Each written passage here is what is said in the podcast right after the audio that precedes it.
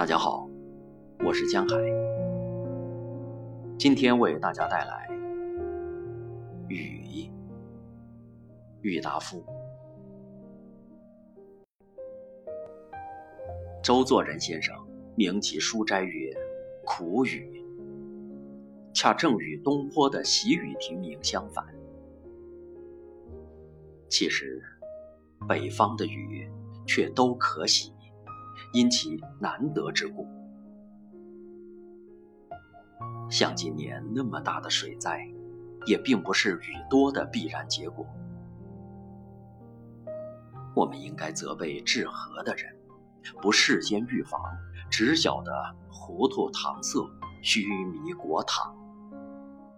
一旦有事，就互相推诿，但就目前。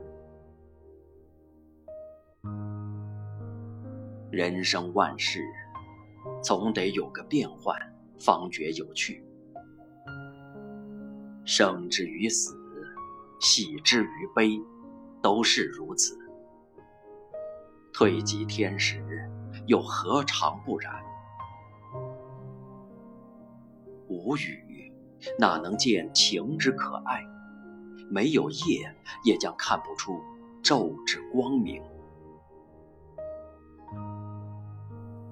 我生长江南，按理是应该不喜欢雨的。但春日明蒙，花枝枯竭的时候，得几点微雨，又是一位多么可爱的事情。小楼一夜听春雨，杏花春雨江南。天街细雨润如酥。从前的诗人早就先我说过了，夏天的雨可以杀暑，可以润和，它的价值的大，更可以不必再说。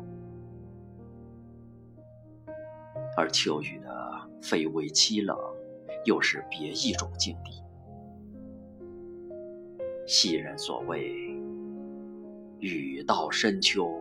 易作霖，萧萧难会此时心的诗句，就在说秋雨的耐人寻味。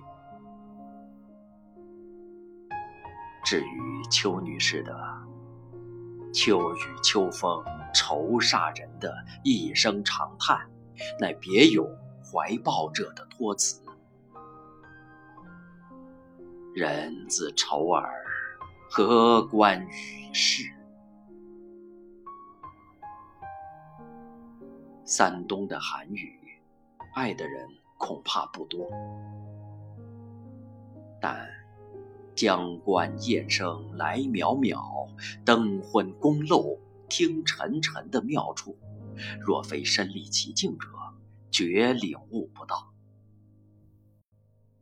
记得曾宾谷曾以诗品忠于名诗，叫做《赏雨茅屋斋诗集》。